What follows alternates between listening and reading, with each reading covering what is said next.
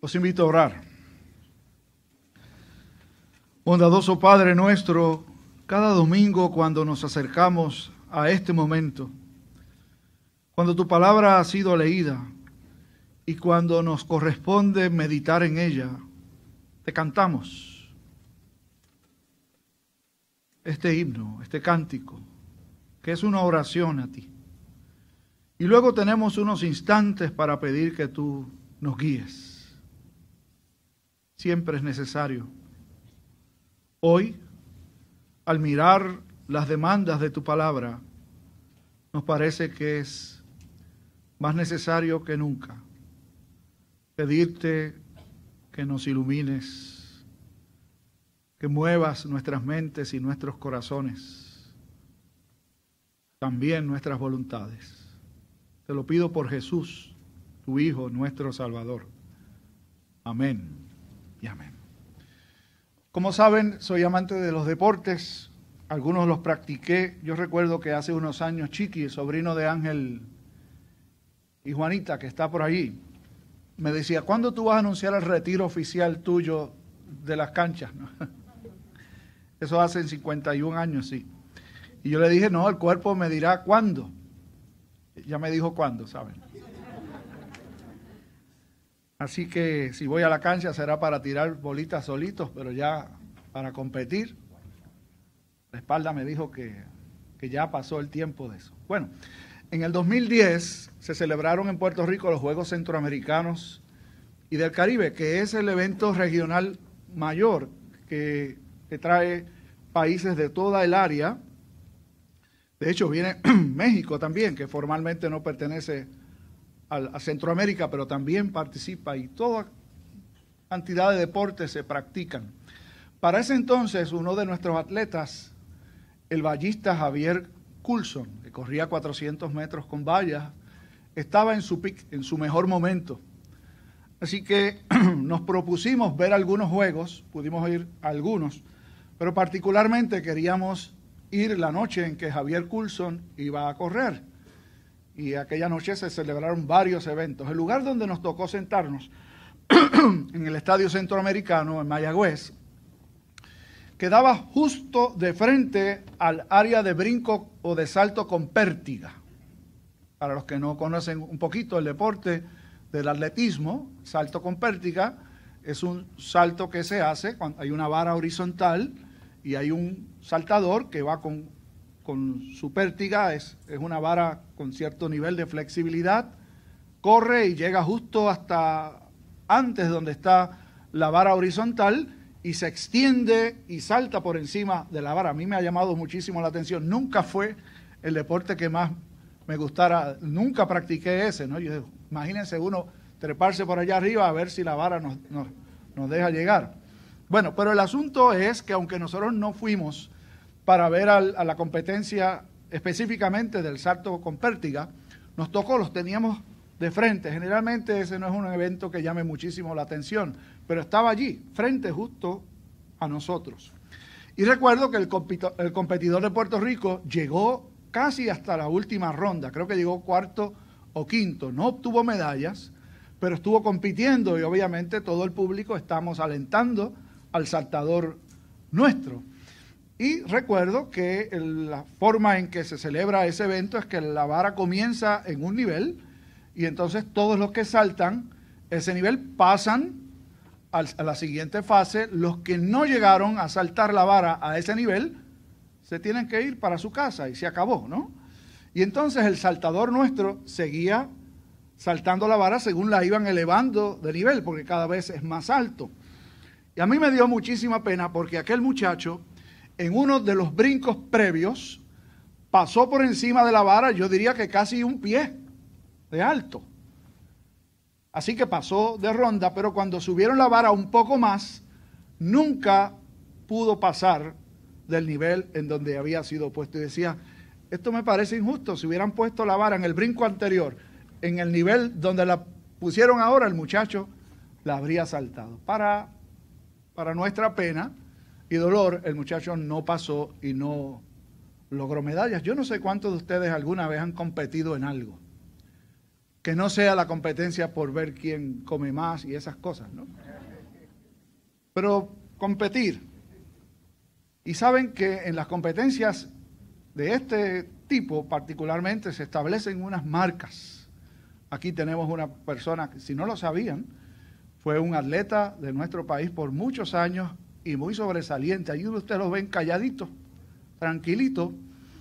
Eh, nuestro hermano Jorge Vallejo fue un, un fondista muy destacado en nuestro país. Y se establecen unas marcas. Ahora, parte de lo que él hace es entrenar jóvenes para participar en eventos. Y cuando yo participaba en eventos se establecía una marca. Si pasas de aquí puedes competir. Si no, eres muy bueno, pero no sirves para competir, como pasa en algunos lugares que, que, uno puede creer que lo hace bien, pero no sirve, ¿no? Recuerdo un compañero de estudios en el coro del seminario que fue a audicionar para participar en el coro y el profesor le dijo, tú cantas bien, pero se oye mal, así que mejor eh, quédate haciendo otras cosas. Jesús, este es un pasaje que es de los más difíciles de asimilar, el que está delante de nosotros hoy.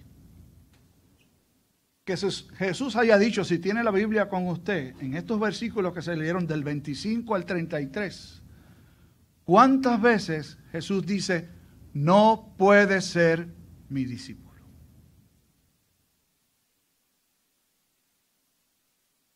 A ver, ¿cuántas veces Jesús dice, no puede ser mi discípulo? Les voy a dejar esa, cuando alguien sepa, levanta la mano mientras yo prosigo. Generalmente, las imágenes de Jesús que preferimos proyectar son las imágenes que de alguna forma u otra están representadas no por este pasaje que leímos, sino el anterior. El pasaje inmediatamente anterior a este es el pasaje de los convidados a la fiesta. Y culmina el pasaje básicamente con instrucciones para que inviten a todo el mundo a entrar e incluso forzar a la gente a entrar y a participar.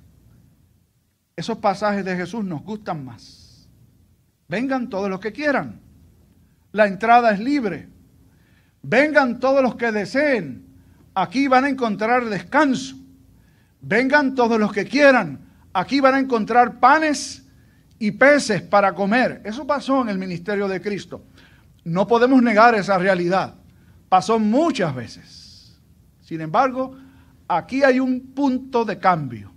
Como dicen en Aguadilla, un turning point. Y el turning point es el versículo 25, donde Lucas dice, que grandes multitudes seguían a Jesús. Lo que está inmediatamente antes es el relato de los invitados al banquete. Y básicamente aquella invitación abierta para que todo el que quiera, aún los que no estaban invitados, participaran del banquete. Este es el punto de cambio. ¿Por qué? Porque Lucas nos dice que grandes multitudes seguían a Jesús hasta este punto. Todavía Jesús tenía muchos adeptos o simpatizantes. Que de hecho, en otra versión de este punto de cambio, que es la que Juan nos trae en su capítulo 6, Jesús le pone la tapa al pomo, o Jesús le pone la sherry al sunday. Cuando le dice, ustedes me siguen porque os di de comer. Y de allí yo creo que sacamos el dicho nuestro. Ustedes me siguen por los panes y los peces. ¿Cuánta gente siguió a Jesús por los panes y los peces? Aquí está definido. Grandes multitudes. Hasta un punto en el ministerio de Cristo siguieron a Jesús por los panes y los peces. De hecho, en otro tiempo, en la vida en Occidente y la relación de la fe cristiana con el mundo, todavía grandes multitudes acudían a los templos.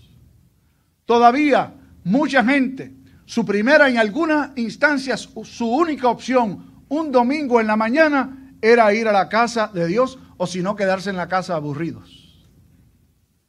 Hoy día esa no es la realidad. Hoy día ha cambiado muchísimo. Yo recuerdo, y no voy a decir que hace tan poco tiempo, porque hace tiempo, cuando yo practicaba deportes y era un chico, era un chico, los domingos no se jugaba béisbol. Era los sábados. Y el tiempo en que empezaron a cambiar y a modificar la cosa para jugar domingos en lugar de sábado, mi papá me dijo, bueno, hasta aquí llegamos. El domingo no se compromete. Hoy no. El domingo es el mejor momento para captar a las familias, para que vayan con sus chicos a jugar balompié, a jugar voleibol, a jugar béisbol, a jugar baloncesto, a jugar canicas, a jugar baraja, a jugar lo que sea porque es el mejor día para hacerlo según la cultura. Y hoy vemos el efecto, la realidad. Yo no lo lamento tanto, les confieso, pero sí lo reconozco. Me encantaría que el domingo fuera un día en donde esencialmente a la cultura se nos invitara a adorar a Dios. Les digo que no lo lamento porque uno define sus lealtades. Y estas situaciones ayudan a definir lealtades. Jesús lo que hace aquí, y fueron tres veces, ¿saben? Para los que ya lo encontraron y no se atrevieron a levantar la mano, en tan poquito tiempo, tres veces Jesús no dice, no dice, vengan todos los que quieran, esto va a ser bueno, esto va a ser muy fácil, síganme que yo me encargo de todo. No, tres veces dijo, y les voy a comentar las tres veces en las que dijo, no puede ser mi discípulo. Para aquellos que piensan que la iglesia debe ser más appeal. También en Aguadilla dicen así, ¿no? Que debe ser más apetente. Esa es la palabra, ¿sí? O más apetecible. Así. Más apetecible para todos. Deberíamos hacer cosas para atraer a los muchachos, para atraer a los viejos, para atraer a la gente, sí, yo creo que deberíamos hacer cosas y es testificar de Cristo. No hacer un servicio más light, más suave, más al gusto de la, de la multitud o de la expectativa de la gente. ¿Por qué? Porque ese pastor se puso anticuado, no porque eso fue lo que Jesús hizo. Después de que Lucas hace esta anotación de que grandes multitudes seguían a Jesús, entonces él dijo, el que no aborrece a su mujer o a su esposo, a su padre o a su madre, a su hijo o a su hija, a su hermano o a su hermana. Aquí viene el primero. No puede ser mi discípulo. Óigame. Esto está fuerte. Como decía una viejita, esto no es coffee cake con leche. Claro está, aborrecer aquí no quiere decir odiar. Es una hipérbole, con una implicación seria, que, quiere decir lo siguiente, cuando se plantee delante de ti la opción de a quién amo más, a mi madre y a mi padre o a Dios, de a quién amo más, a mi esposo o a mi esposa o a Dios, de quién amo más, a mis hijos, a mis hijas o a Dios, a mi hermano o a mi hermana o a Dios. ¿Cuál debería ser la respuesta de un creyente? Y algunos se van a rascar la cabeza. Pero más que al padre, más que a la madre, más que a la esposa, a los hijos, al hermano. Miren, la vara no la puse yo, la puso Cristo. Cuando él hablaba, tenía seguidores que habían dejado padre, madre, esposo, hijos, hermanos, por seguir a Cristo. Cuando Lucas escribió, unos pocos años después, la norma en la iglesia, sobre todo en la iglesia en Jerusalén y en lugares en donde había comunidades judías, la norma, no la excepción, era que si usted se adhería a la fe cristiana, perdía relaciones con padres, madres, esposos, hijos y hermanos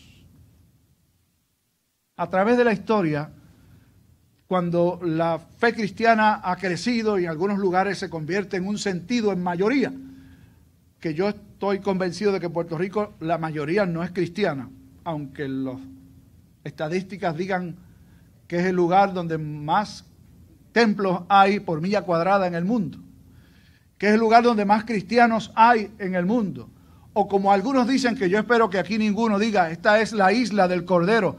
No es verdad. Este es un país donde lo que domina como en el resto, no es que somos la excepción, donde lo que domina es la adoración a uno mismo, no a Dios. Y en el contexto nuestro, en donde por venir a adorar no nos condenan, no nos persiguen, no vaya muy lejos. Hay países cerca de nosotros, en Centroamérica, en donde se están metiendo en los templos, en donde se están llevando a los ministros. Así que algún día, si usted adora aquí con nosotros y no encuentra a los pastores, no fue el rapto, que es un cuento también, ¿saben? El rapto eso no es una verdad bíblica. Pero puede ser que algún día las autoridades se lleven a los ministros. ¿Y qué vamos a hacer? ¿Qué va a hacer usted? ¿Qué va a hacer un servidor? Cuando se plantee delante de nosotros, o me sigues a mí, o sigues a los tuyos. A mí hace algún tiempo me hicieron este planteamiento. Pero recuerda que tú tienes familia que tienen otras formas de ver las cosas. Y yo les dije, los amo, pero los amo más que, no los amo más que a Dios. Y a ustedes los amo, pero si tienen diferencias sobre puntos esenciales, amo más a Dios que a ustedes. A mi madre, a mis hijos, a mi esposa. Por la gracia de Dios todos estamos de acuerdo. Pero hay hogares en donde no se está de acuerdo. ¿A quién le rendimos pleitesía y honor a nuestra familia o a Dios. Esa es la primera. La segunda, el que no toma su cruz y me sigue, no puede ser mi discípulo. Segunda vez. Y esto como para explicarlo un poco, Jesús trae dos parábolas. ¿Quién de ustedes, cuando va a edificar una torre, no se sienta primero a calcular a ver si tengo lo suficiente para terminarla. No sea que me quede sin fondos suficientes y se quede a medio construir y todos digan, mira, que él empezó y no terminó. ¿O qué tal? Si un rey se va a enfrentar a la guerra con diez mil hombres y el que viene contra él trae veinte mil. ¿No debería entonces sentarse, calcular bien y solicitar condiciones de paz? ¿Por qué? porque matemáticamente no tiene lo necesario para cumplir con la encomienda que es vencer a un enemigo. Seguir a Cristo es sinónimo de tomar la cruz. ¿Saben para dónde Jesús iba cuando dijo esto? Iba para Jerusalén. Aunque literalmente tomó la cruz allí aquel viernes cuando le fue entregada la cruz para morir, él había tomado la cruz desde mucho antes, cuando decidió cumplir con su encomienda y dejar de recibir el aplauso de la gente, los vítores del público, por hacer la voluntad de Dios.